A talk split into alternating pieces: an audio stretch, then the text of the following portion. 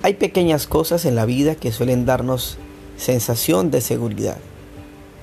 Un chaleco salvavidas, un cinturón de seguridad, un pequeño candado o el cerrojo de la puerta. Son elementos sencillos y pequeños creados por nosotros mismos para brindarnos seguridad. Al tenerlos, podemos sentir un poco de confianza y de tranquilidad en nuestra mente, en nuestro corazón. Pero el Salmo 27 dice, Jehová es mi luz y mi salvación. ¿De quién temeré? Jehová es la fortaleza de mi vida. ¿De quién he de atemorizarme?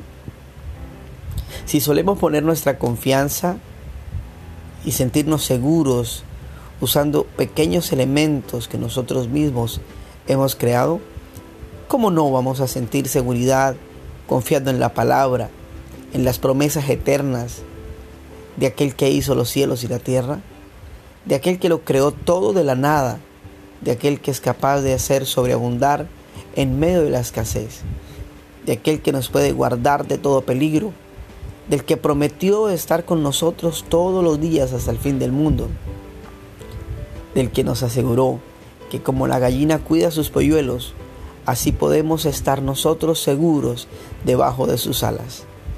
Quiero invitarte esta mañana, comenzando el mes de marzo, a que deposites tu confianza en Dios, a que camines tranquilo, a que camines seguro, a que no dejes que nada te perturbe, que ningún temor, que ningún miedo infundado pueda venir a sacudir la confianza de tu corazón. Recuerda, Él es la fortaleza de nuestras vidas. ¿De qué hemos de atemorizarnos? Que pases un buen día, que Dios te bendiga. Comparte este audio para que alguien más pueda escucharlo.